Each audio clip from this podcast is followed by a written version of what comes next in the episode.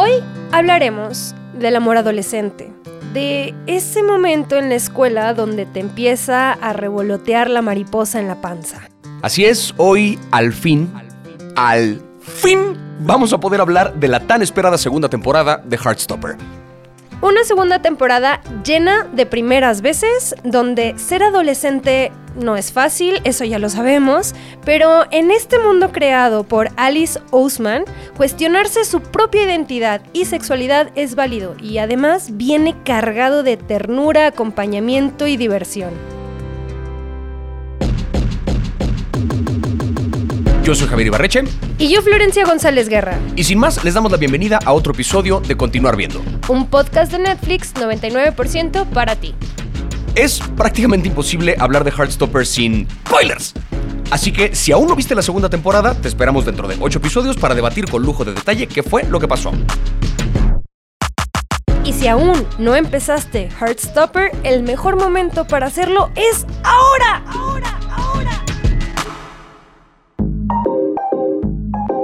¿Por qué esta serie es distinta a otros coming of age, a otras series que hablan de adolescencia, a otras series que hablan de amor? ¿Qué es eso que caracteriza a Heartstopper y que la convirtió en, hemos de decirlo, un fenómeno? Porque la primera temporada tuvo unos números astronómicos de, vistas y de buena recepción y es que mucha gente se sentía muy representada por la serie. ¿Qué es eso que la distingue?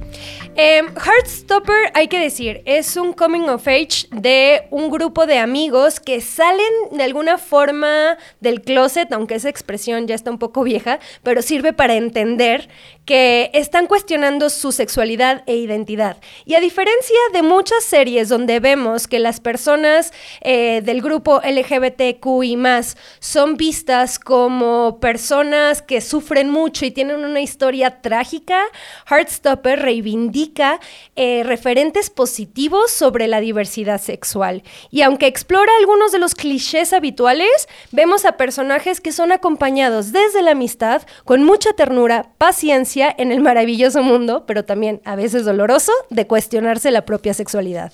Eso está muy cabrón porque es, es como un equilibrio muy, muy exacto entre el background trágico de una persona de la comunidad que sufrió y que fue maltratada a, niveles ya grotescos, digamos, versus la normalización donde parecería que a nadie le importa que uno sea gay, que uno sea bisexual, que uno sea trans. O sea, como que tampoco se van a ese otro extremo donde dicen, miren, el mundo está arreglado, ya no es un pedo. No, sí representa todavía toda clase de dificultades para una persona, especialmente para un adolescente, el descubrir su identidad sexual, el de pronto darse cuenta, quizá estas ideas que yo tenía tan arraigadas desde mi juventud, resulta que no son, resulta que también me gustan los hombres, resulta que también me gustan las mujeres. O sea, empiezan a encontrar como ese espectro y vemos cómo lidian con todas las dificultades que hay, tanto dentro de su propia mente, como que tienen que ver ya como con la interacción social. O sea, sí hay todavía bullying de por medio, sí hay un asunto de, eh, digo, en caso estereotípico, bien lo decías ahorita, ¿no? Como un cliché de los deportistas del equipo de rugby medio buleando a este morrito que además es flaco y es como más pequeño y encima es gay. O sea, como que todavía vemos esta parte, pero también vemos, bien lo decías tú, el acompañamiento a través de la amistad o sea, creo que mucha gente se sintió representada porque es común. Esto es más realista, ¿no? Esto es más cercano a la realidad. No es ni la tortura extrema, no es tampoco la normalización donde ya todo está bien. Está en medio. Sí, justo vemos en la primera temporada a dos de los personajes principales que son Joe Locke, que interpreta a Charlie, y Kit Connor, que interpreta a Nick descubriendo que sienten atracción el uno por el otro. Vemos a Charlie cargando una mochila de recuerdos, de memorias, de dolor de alguna forma, y vemos a Nick que, bueno, a Charlie que quiere ayudar a Nick que él no tenga la misma experiencia que Charlie ya pasó por eso. Y en esta segunda temporada lo que vemos es a los personajes secundarios que la primera temporada tuvieron un papel menos protagónico, ahora los vemos siendo protagonistas y vemos a una mujer trans, vemos a una pareja de lesbianas, vemos a un hombre cis que le gusta a una mujer trans, eh, vemos la sexualidad, que creo que en este momento de la vida es muy importante entender que mucha gente eh, se, está sintiendo también como ya no con esa necesidad tan sexual. Eh, y, que, también casi no se habla, además. es uno que es muy como eh, ninguneado, ¿no? Sí, y que también está dentro del aspecto, del espectro, perdón, de la diversidad sexual. Sí, creo que el, es, parte de lo valioso de la serie. Y yo sé que parece que estamos aquí nada más echándole flores a la serie, pero es que si no la han visto de verdad, o sea, no la caguen. Vean esta cosa porque es una representación muy, muy linda de una adolescencia muy genuina.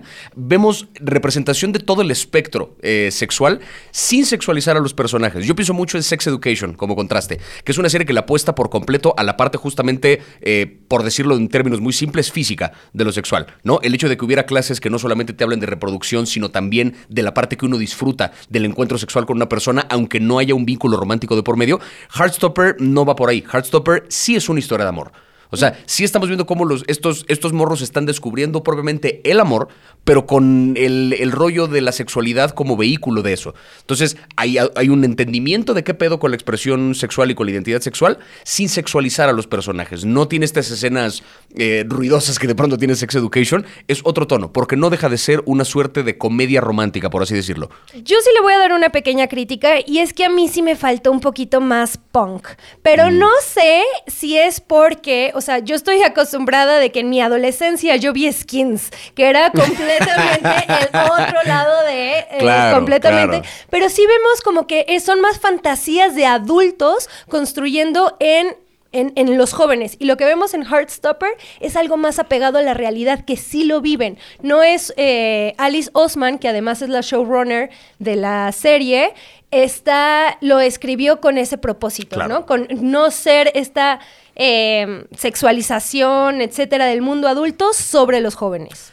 Pues vamos a entrarle de lleno ahora sí a la segunda temporada propiamente. En la primera temporada, para resumir a grandes rasgos, conocimos a Charlie, que era un chico que ya había salido del closet, un poco lo habían sacado, medio a la fuerza, eh, pasó por mucho bullying, sufrió un montón a partir de eso y tenía un novio en secreto que era el personaje de Ben. Muy pronto Charlie se da cuenta que Ben de algún modo o está avergonzado de Charlie o él no ha lidiado todavía con su propia identidad sexual, termina descomponiendo esa relación y en el proceso Charlie conoce a Nick, que a Nick lo conocemos como el capitán del equipo de rugby, el atleta, un morro blanco, que dices, este, o sea, le va a romper el corazón. Es heterobato, es heterobato. Y no, resulta que Nick y Charlie se quieren un chingo. Y vemos el desarrollo de una relación bien bonita. Empiezan a salir como en secreto, obviamente pasando por estas cosas de la adolescencia de, ay, le digo que me gusta, no le digo que me gusta y no esté. Y al final de la temporada vemos como Nick finalmente sale del closet con su madre, le, le revela que es bisexual. Y es a partir de ahí que esa primera salida, digamos, es muy, eh, es muy poderosa, es muy positiva. su mamá lo recibe de la mejor manera posible. Y lo que vemos en esta segunda temporada es un poco el proceso de cómo Nick poco a poco empieza a salir frente al resto de su comunidad, frente a su hermano, frente a su padre, frente a sus amigos. Son diferentes pasos y el cómo reacciona cada personaje es un poco parte del viaje de esta temporada. El ver cómo, si bien vivimos en una sociedad o queremos pensar más tolerante, entre comillas, que hace unos cuantos años, seguimos sin estar del todo en un lugar de aceptación. No bien lo dice Charlie de algún momento. Si eres heterosexual, como que no tienes que explicárselo a nadie. Es información que no le debes absolutamente a nadie. Pero si eres cualquier otra cosa, como que todo mundo espera que se los digas luego, luego. Que es como de hueva, ¿no? o sea, ¿por qué voy a tener que hablar? O sea, ¿qué le debo a quién? Y de hecho, la, actriz, la mamá de Nick, que es interpretada por Olivia Colman. Máximo respeto. Sí, totalmente. E, ella misma le dice, no le necesitas decir a tu papá, o sea, no le debes nada. y creo que eso es muy importante. Además, eh, los amigos se van en un viaje a París y a mí me parece importante decir de, no sé cómo consiguieron todos esos accesos para grabar en, en la Torre Eiffel, en el Louvre, o sea, sí es como además de paisajes hermosos, así, o sea, imagínate cinco chavos o seis chavos descubriendo su sexualidad en París, viviendo como ese momento medio romántico, pero también medio infantil y chistoso. Es que es eso, tiene como este tono de, ensueño. A mí hay, hay, una cosa que me encanta y que lo vemos también muy presente en esta segunda temporada, que es como estas pequeñas animaciones que vienen de por medio. Ahora sí que Heartstopper es un. La serie, digamos que no es una historia original. Está basado en un mundo previamente creado por Alice Osman, donde justamente el, el componente visual de este mundo tiene que ver con cuando los personajes empiezan a sentir atracción por el otro, lo vemos. Hay literales mariposas volando alrededor de una persona, vemos hojas que de repente, como que con el viento mueven una persona en otra dirección. La representación visual de estas emociones podría caer como un recurso cursi, pero creo que no lo es, porque creo que va, acompaña muy bien el tono que claramente deja la serie desde el primer episodio. Porque además la serie de Heartstopper está inspirada en el libro, que justamente son como estas viñetas tipo cómic, y por eso sí refleja la esencia de Heartstopper en un sentido, pues, de dónde viene, ¿no? Y, y, y, y no creo que, a mí no se me hacen cursis, o sea, sí siento que es como esa emoción que le da, así como cuando llega la gente y sientes esas maripositas, pues lo puede interpretar con estos dibujos eh, que pone. Sí. Tenemos aparte ya, eh, no solamente seguimos la historia de Nick y de Charlie, seguimos la historia de otras parejas que, como decías, adquieren un rol un poquito más protagónico en esta temporada. Caso, por ejemplo, el de Tao y Elle, que es una pareja bien interesante porque aquí estamos hablando, ahora sí que eh, Tao eh, cae dentro de esta categoría de su un hombre eh, hetero, cis, ¿no? O sea, como que, digamos, no, él personalmente con su identidad sexual no ha tenido que batallar porque el sistema a su alrededor está diseñado para beneficiarlo, pero batalla con una, con una cuestión más personal, que tiene que ver con que está profundamente enamorado de él, que sí ha tenido que lidiar con toda otra clase de situaciones en su propio despertar sexual y su identidad de género. O sea, estamos hablando de un vato cisgénero, heterosexual, que se enamora de una chica trans. Y eso es bien importante porque, digamos, dentro de esa relación no es que le estén dando una importancia más allá de, de la que tiene, digamos, el hecho de que él sea trans, sino que hay un asunto donde... que- Ella sea trans. no, No, él él se se llama él. llama él. Ah, ok, ok. Aquí ok. no me quiero meter en un Me pedo, no, no, no, no, no, no, no, no. El no, no. personaje, quiero aclarar esto para que se quede completa esta pinche parte de la grabación. Ella se llama Elle. Así se escribe el fucking nombre, ¿ok? Se llama Elle. Entonces voy a pronunciarlo como Elle en lugar de él. Pero muy bueno, bien, muy así bien. se llama. Vale la pena aclarar, no Pero vaya sí, a ser. importante. No, ella es trans y se llama él. También se mamaron con el nombre, o sea, nos meten en un pedo al podcast en español, o sea...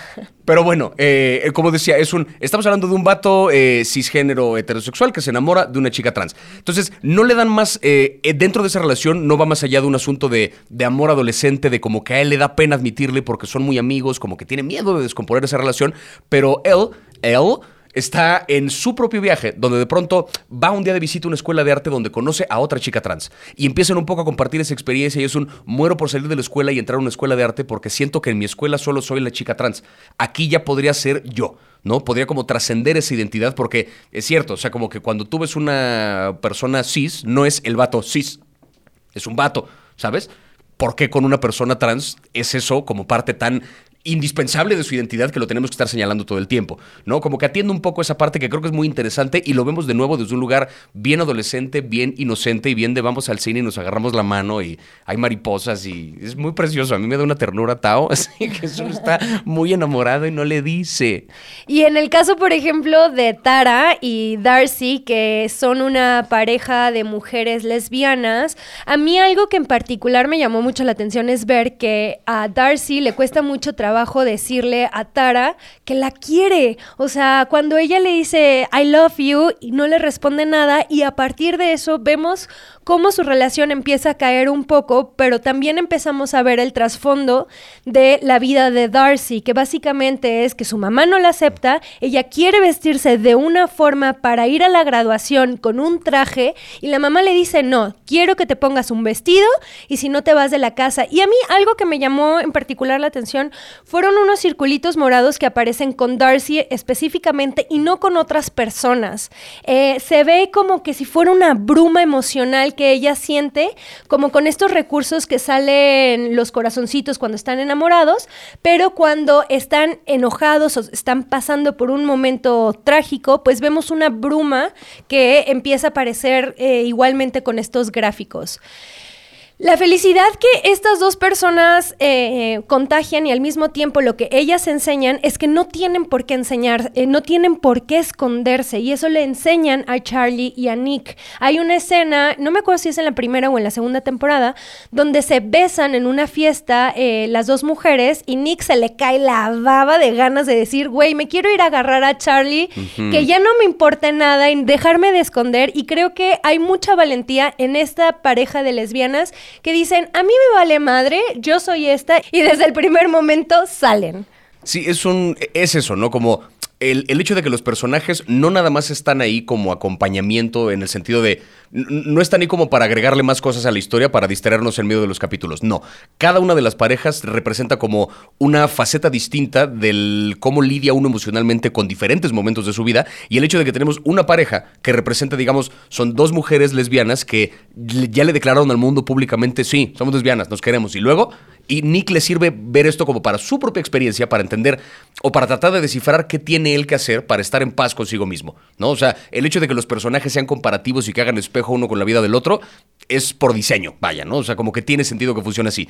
Hay otro personaje también bien interesante que exploramos un poquito más, que es el personaje de Isaac, que es un personaje que no, no lo vemos directamente, no se nos dice explícitamente, pero creo que se entiende un poco por contexto y por cómo lidia él con su situación romántica, entre comillas, particular, que es a lo mejor asexual.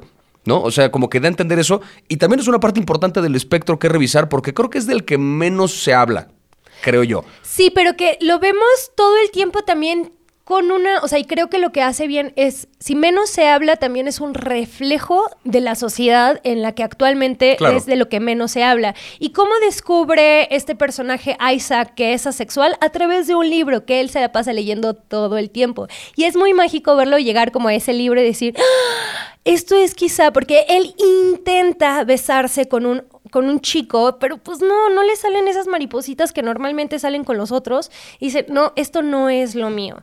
Y hay otra parte, otra pareja que me parece muy importante, que es Nathan y Youssef, que son básicamente los profesores de este grupo de chavos que se van junto con ellos a París. Y hay un momento donde uno de ellos, me parece que es Nathan, le empieza a coquetear a Youssef y Youssef así como muy duro consigo mismo.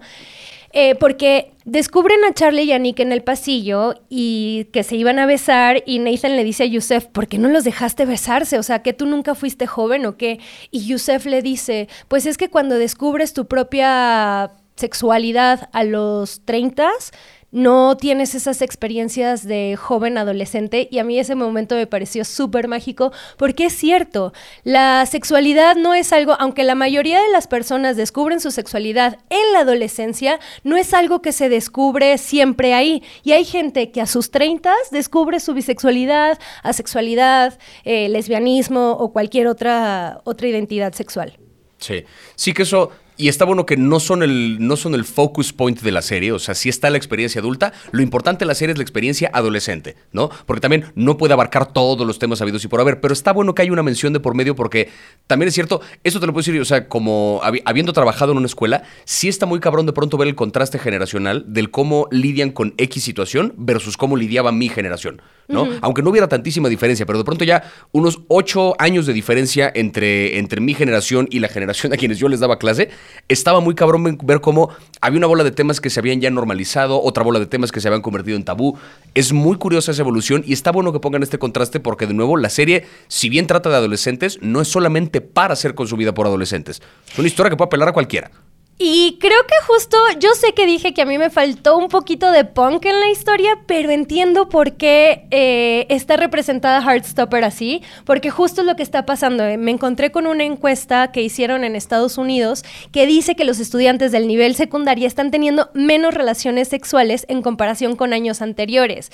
Y eso no significa que estén teniendo menos actividad sexual en general, sino que están cambiando la forma en que los jóvenes se relacionan y viven más como algo como tipo una situationship, o sea... Eh, el famoso término, el situationship. Ajá, los amigos Eh, Amo esa falta de definición. El situationship, sí.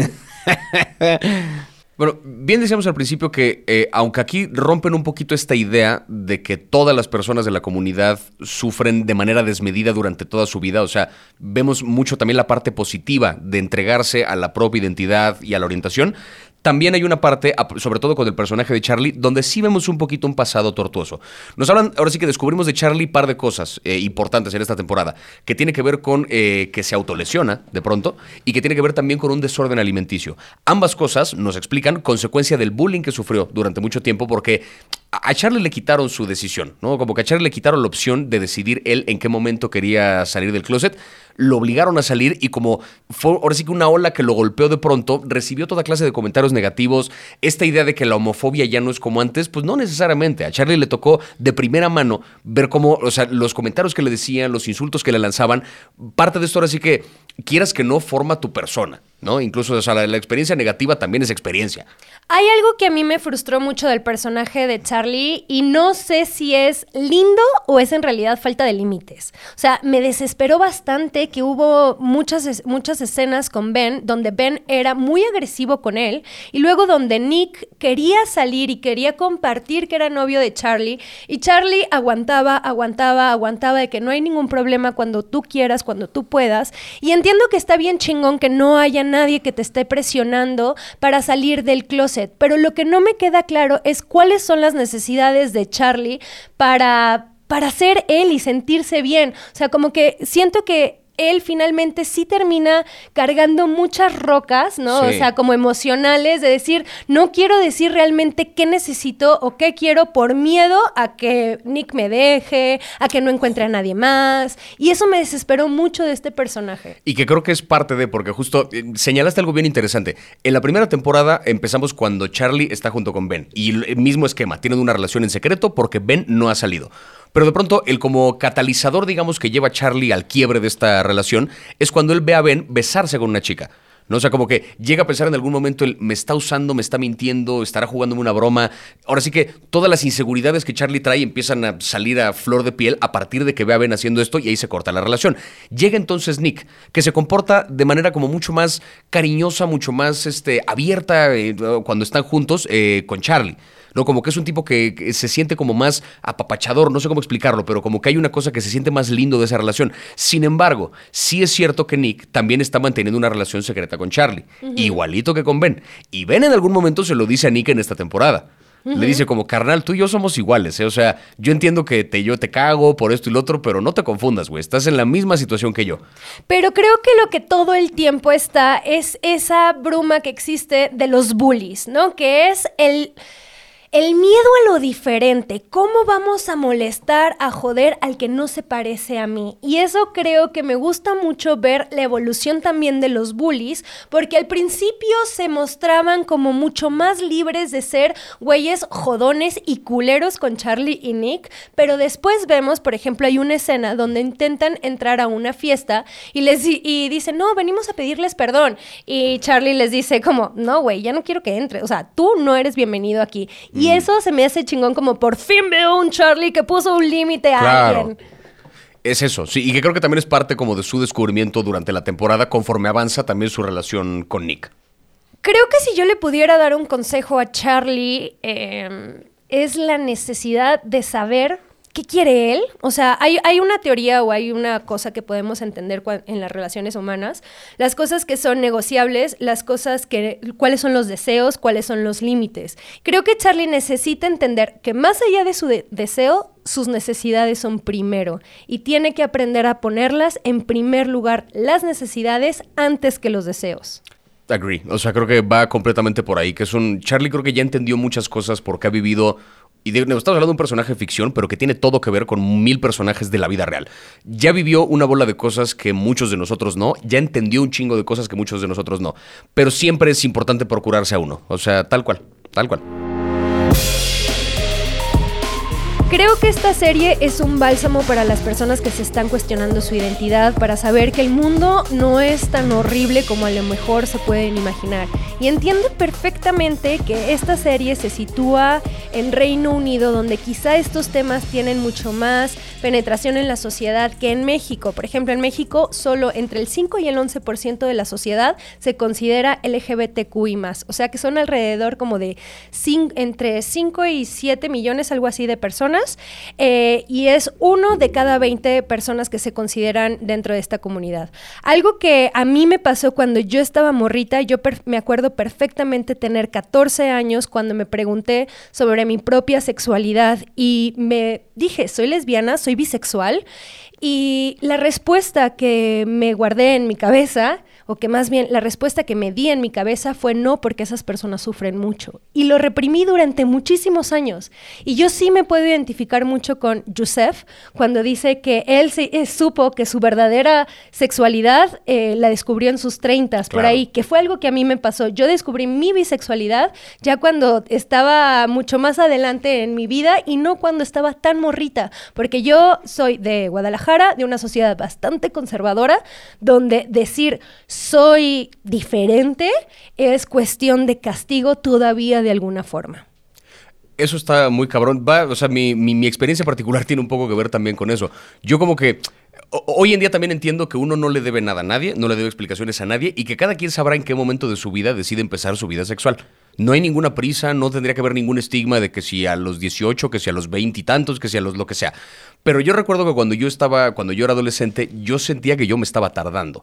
¿No? Como que yo sentía que, o sea, yo veía a mi alrededor a la gente de mi generación que ya me contaban cosas y que ya vivían una bola de experiencias directamente sexuales y que yo, vaya, o sea, no, no tenía ningún referente de absolutamente nada porque yo no había todavía pues eso, ¿sabes? No había encontrado el momento ni el cómo, no me sentía todavía listo para absolutamente nada. Un late bloomer, que le llaman, ¿no?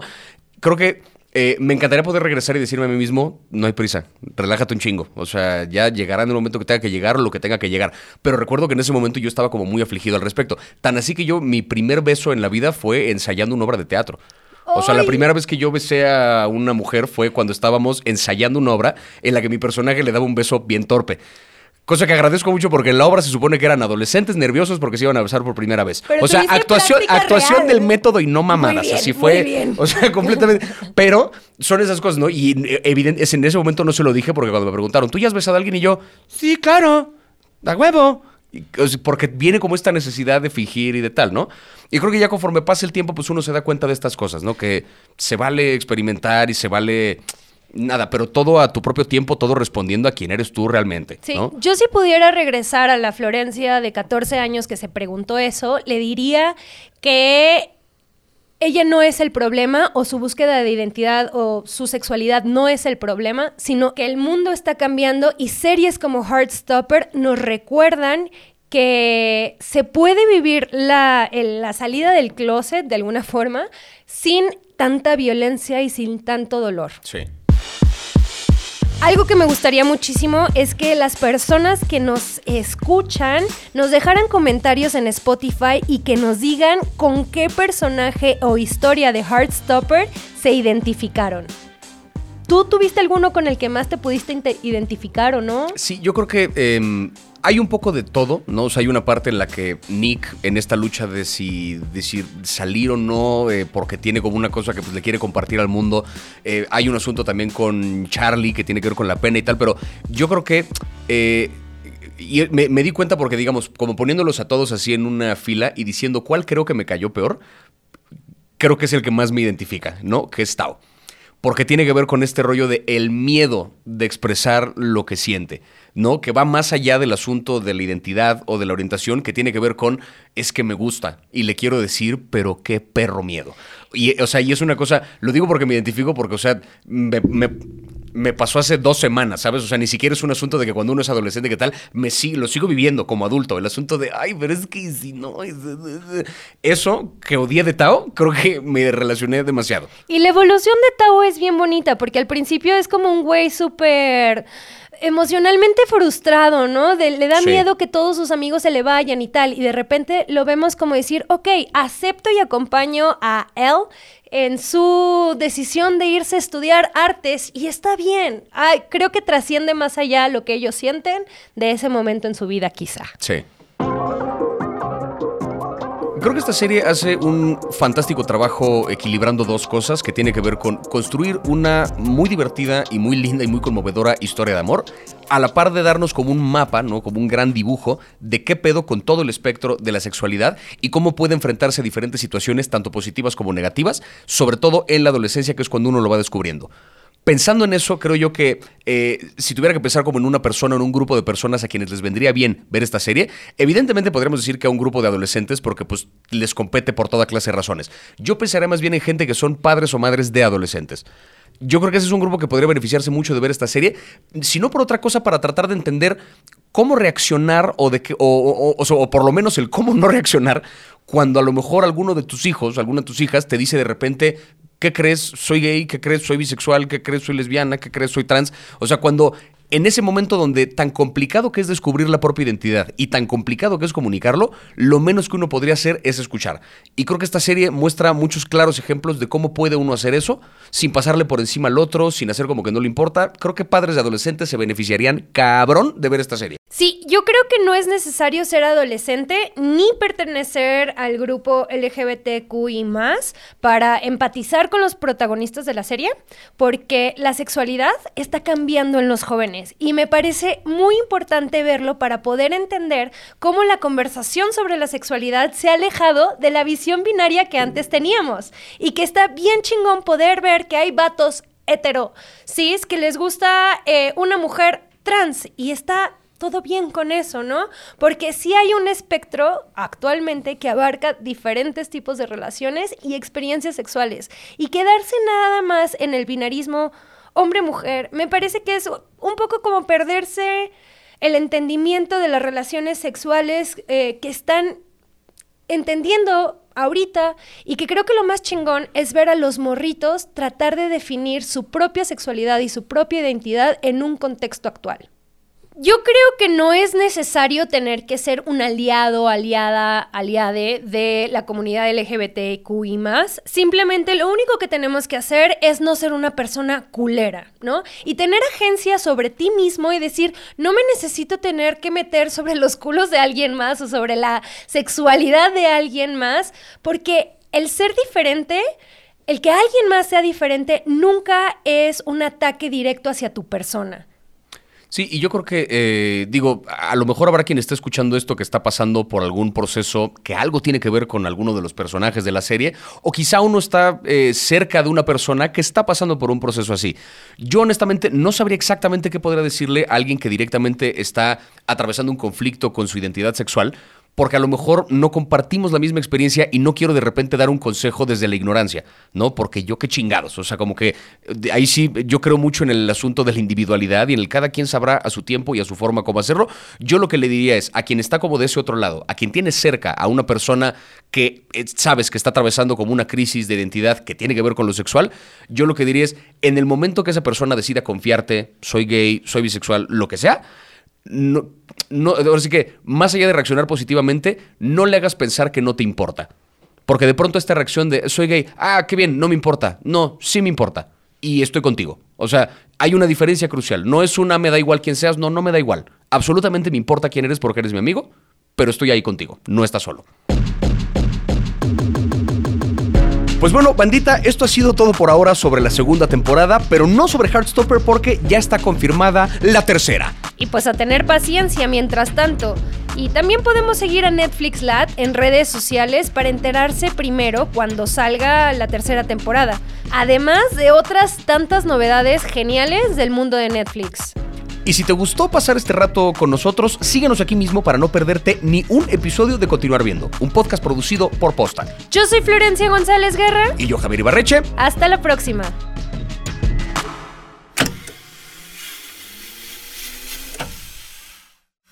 ¿Sigues ahí? Si te quedaste con ganas de más contenido que en algo se le parezca a Heartstopper, yo no dejo de recomendar la serie Atypical. Es la historia de un joven que se encuentra en el espectro autista, que va a una escuela y que vemos su día a día y la forma en que se relaciona con sus compañeros. Y es más que tratarse del descubrimiento sexual como lo hace Heartstopper, aquí tiene que ver justamente como con el espectro de diferentes, eh, eh, digamos, como neurodiversidades. Me parece una serie absolutamente brillante porque mucho lo vemos desde la perspectiva del protagonista, que insisto, es un chico que está en el espectro de autismo y que es una cosa resulta tan conmovedor ver cómo la gente que tiene cerca lo acompaña en este viaje, cómo las metas que él tiene las va logrando. Es muy complicado de explicar, pero a mí de verdad es una serie que me abrió los ojos. Son cuatro temporadas de absoluta perfección. No dejen de ver Atypical. Yo pienso que si hubiéramos tenido más sex education en nuestra adolescencia, que somos dos jóvenes en nuestros treintas, hubiéramos tenido una mejor salud mental en la adolescencia y en nuestra vida adulta. Eh, también quiero recomendar entonces Skins. Por si quieren ver ese cambio generacional que estamos teniendo sobre la narrativa adolescente y sobre todo haciendo énfasis en que viene la cuarta temporada y última de Sex Education, esta serie británica que le dio, que nos dio tantos memes y personajes entrañables porque exploran la sexualidad adolescente a través de varios personajes queer, como Eric, el hijo gay de inmigrantes ganeses y nigerianos, que tienen que lidiar con su identidad. También vemos a Maeve y también vemos al gran Otis siendo un sexólogo en su preparatoria.